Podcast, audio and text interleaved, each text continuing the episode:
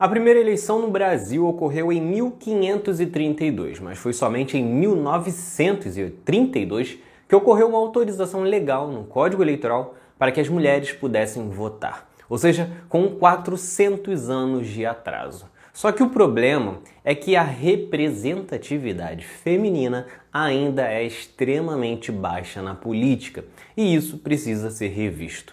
Veja as mudanças ao longo do tempo, os números disso e entenda o porquê é necessário discutir essa pauta.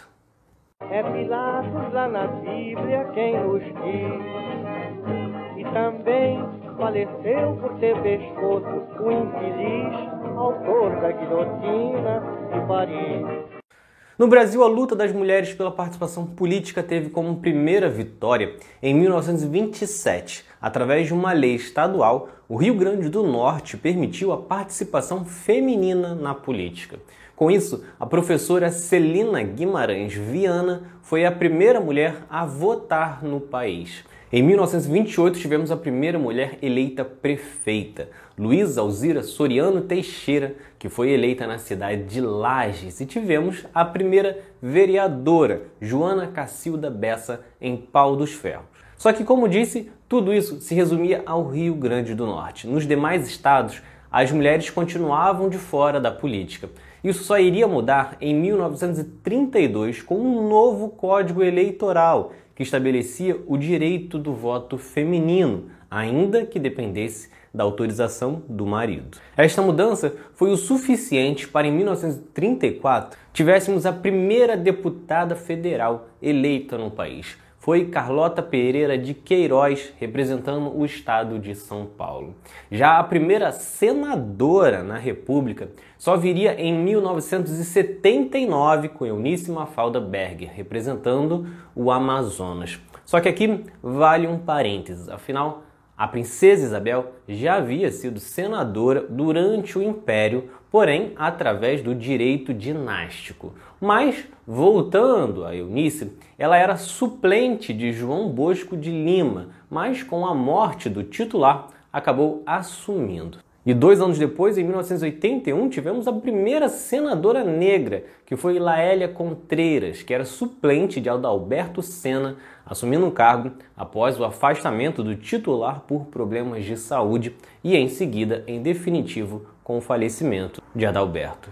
Já as primeiras senadoras pelo voto direto foram Júnia Marise, de Minas Gerais, e Marluce Pinto, de Roraima, em 1990. Pouco antes, em 1986, o país teve a primeira governadora, Yolanda Ferreira, no Acre. Na década de 80, também tivemos a primeira ministra do Executivo, com Esther de Figueiredo Ferraz. Ela ocupou o cargo no Ministério da Educação e Cultura entre 1982 e 1985. E por fim, tivemos em 2010 a primeira mulher presidenta do Brasil, com Dilma Rousseff sendo eleita. Ou seja, só pelas datas que ocorreram as estreias das mulheres em cargos de alto escalão, você já identifica a baixa representatividade. Estamos falando de coisas que ocorreram na década de 80, 90 e agora nos anos 2000, enquanto os homens já estão nestes postos desde o surgimento da República há mais de 130 anos. Porém, a pouca quantidade também chama a atenção. Até 1986, a participação feminina na Câmara sempre foi inferior a 2%. Somente com a redemocratização ocorreu uma evolução, ainda que tímida, com pouco mais de 5% nas eleições de 86, 90, 94 e 98. O número subiu mais um pouco e em 2002, 2006 e 2010 foi um pouco superior a 8% e chegou a 10% pela primeira vez em 2014. E em 2018 chegamos a 15%. No Senado, das 81 vagas, somente 12 são mulheres. Uma evolução, mas sem dúvidas muito tímida e bem abaixo do necessário. Trata-se de um número extremamente baixo, principalmente se você fizer uma comparação com o resto do mundo. Só aqui na América Latina, a média é de 31%, portanto, o dobro do que vemos no Brasil. A Argentina, nossa vizinha, tem 42,4% da Câmara Baixa de mulheres, o que seria a nossa Câmara dos Deputados, enquanto 40,3% da Câmara Alta, nosso Senado, são mulheres. Na Espanha, o índice também é superior a 40% nas duas câmaras. E outros países como França, Itália e Reino Unido também contam com pelo menos 30% das mulheres em pelo menos uma das duas câmaras, portanto, o dobro do que vemos aqui no Brasil. De acordo com dados da União Interparlamentar, que reúne estatísticas de parlamentos dos países ligados à ONU, o Brasil está na centésima quadragésima segunda posição no ranking de participação de mulheres no Congresso Nacional. De todas as Américas, o país só fica à frente do Paraguai, Bahamas e Belize. E esta falta de representatividade não é só no legislativo federal. Nas assembleias legislativas estaduais, temos o Amapá, que é o estado com a maior participação feminina e ainda assim conta com apenas 33% de mulheres na Câmara. Somente outros cinco estados brasileiros contam com uma participação superior a 20%. Já em outros cinco, a participação é inferior a 5%.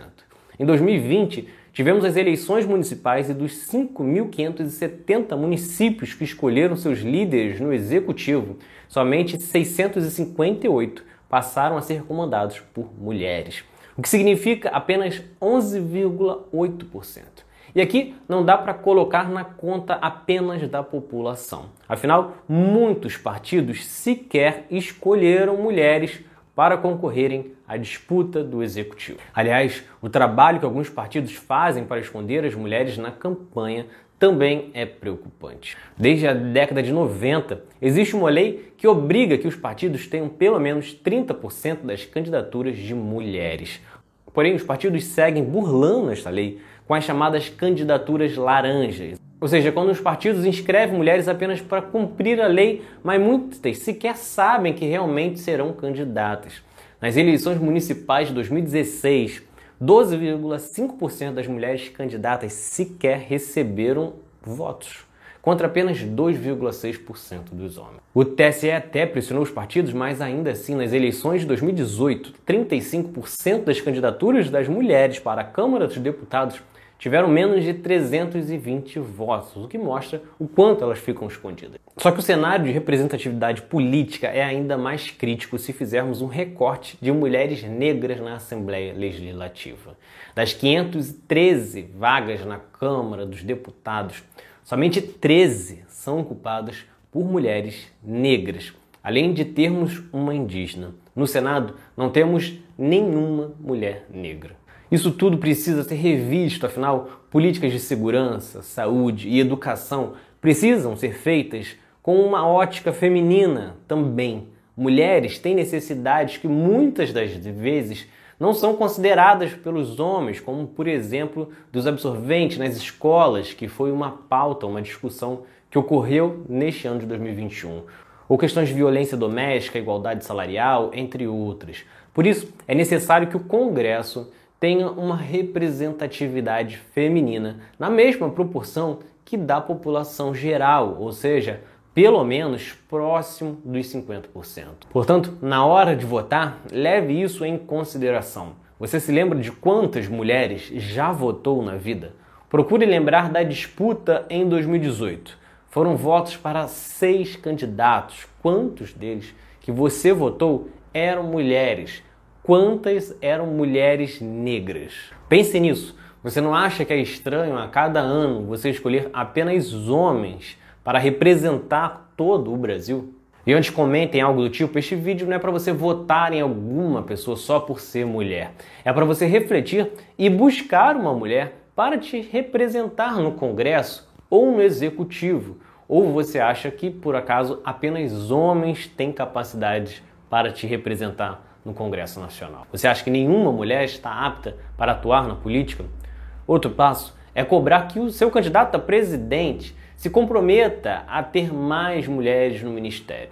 Desde que o Brasil retomou a democracia em 1985, sempre tivemos pelo menos uma mulher no ministério, mas ainda assim com números baixos. Com o Temer, até ficamos sem, mas depois ele nomeou Cristiane Brasil por um período para o Ministério do Trabalho.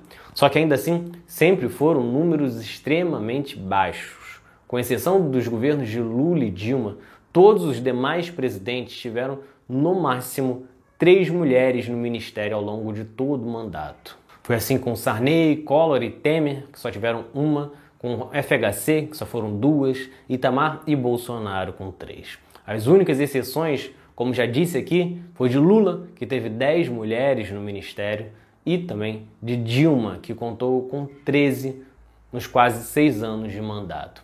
Está na hora disso mudar. E você, progressista, você que acompanha o canal e quer ver um mundo mais igualitário, leve isso em consideração na hora de escolher quais serão os seus votos para 2022. Então é isso. Se vocês gostaram, curtam, se inscrevam e assistam os próximos vídeos do outro lado da história. Valeu!